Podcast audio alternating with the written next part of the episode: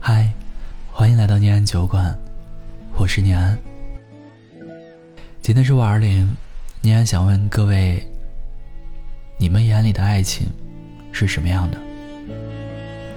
是纸短情长，字里行间皆是你；是面对坎坷，依旧相互依靠；是比肩而立，灵魂相契；是相爱一生，还是太短？一起来听听今年五二零酒馆给各位准备的故事吧。这是来自听友陈杰分享的故事。一起来听听他眼里的幸福和爱情。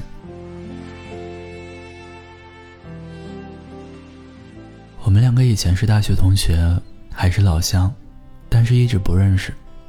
一个很偶然的机会，我参加了一个社团的聚餐。认识了他。那时候的我是一个很乖，又很怂的大一新生。她是我的学姐，比我大一级，播音系的，声音特别好听，长得也特别甜美。我当时就沦陷了。我对她一见钟情，但因为我的自卑，没有鼓起勇气向她表白。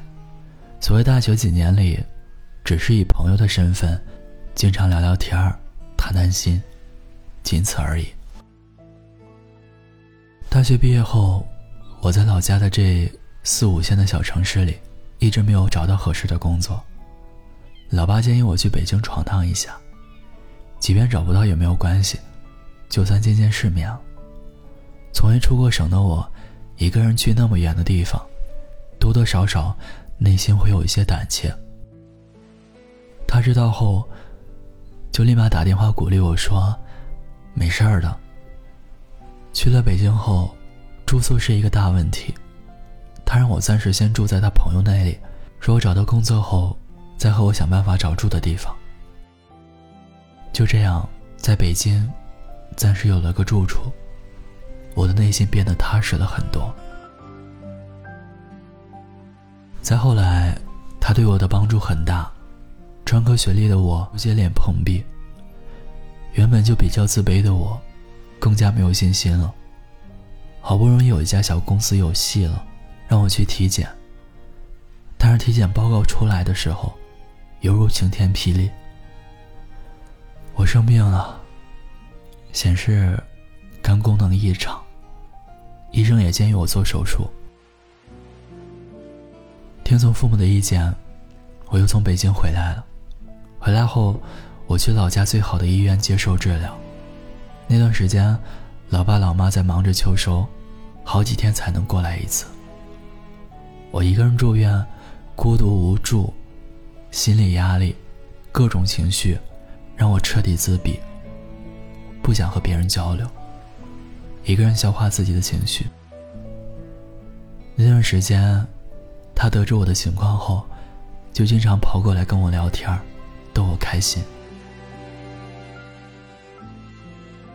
后来呢，我越来越喜欢他，他好像对我有点意思，但又说他不想处对象，这可让我愁坏了。等我出院后，我就开始各种疯狂献殷勤。直到他经常熬夜，早上起来顾不上吃早餐，我就提前早起给他买好早餐。节日生日给他送花，知道他爱吃小龙虾，隔三差五就跑好远去给他买。反正他想吃什么，想要什么，随口一说，我第二天基本上就给他买回来了。一方面，是我想感谢他这些日子对我的帮助和陪伴；另一方面，是因为我很喜欢他，想追他。软磨硬泡，他同意了。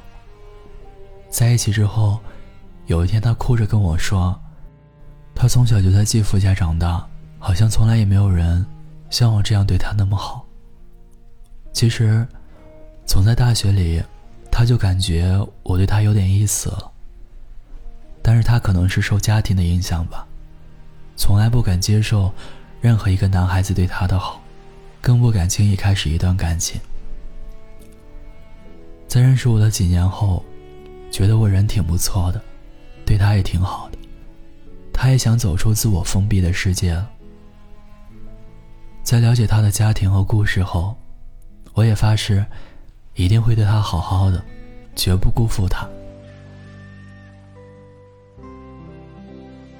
就这样，一晃两年过去了，我们一起经历了很多风雨，现在还很幸福的在一起。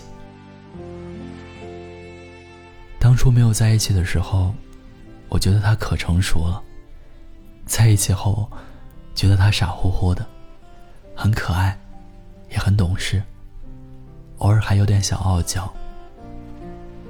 现在的我，也有了自己稳定的工作，一直在努力。他在老家这边的电视台上班。虽然我们很久才能见一次面，但我们都觉得非常安心。这或许就是我所理解的爱情和幸福的样子吧。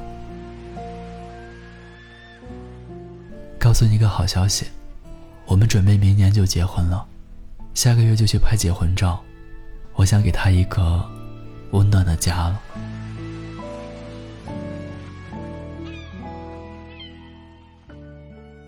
以上就是听友陈杰分享的故事。说起来，两人从大学到毕业，再到马上就修成正果，这几年真的是不容易。他们要熬得住多少的寂寞和孤单的日夜？才能与真爱相拥。在接受酒馆采访时，我也留意到他的朋友圈背景头像发的每一条动态，几乎都是与他女朋友有关，有深夜里的哭诉，而更多的，则是甜蜜合照和日常点滴记录。你还想说啊，心里互相惦记的两个人，不会错过，也不该错过。爱情从来不会因为时间消减，反而会因为岁月沉淀变得更加醇厚。真心的祝福听友陈杰，能和他一直幸福的走下去。愿岁月尽头，一起长厮守，共白头。听过很多故事，也在酒馆里讲过很多故事。如果要问我，爱情是什么？我想我会坚定的回答说，爱情就是打心底里认定对方，不管对方说什么做什么，都会正中下怀。真爱可以打破年龄壁垒，表达门槛，只要彼此相爱，困难从不是问题。而爱情最大的奥秘就是相互珍惜。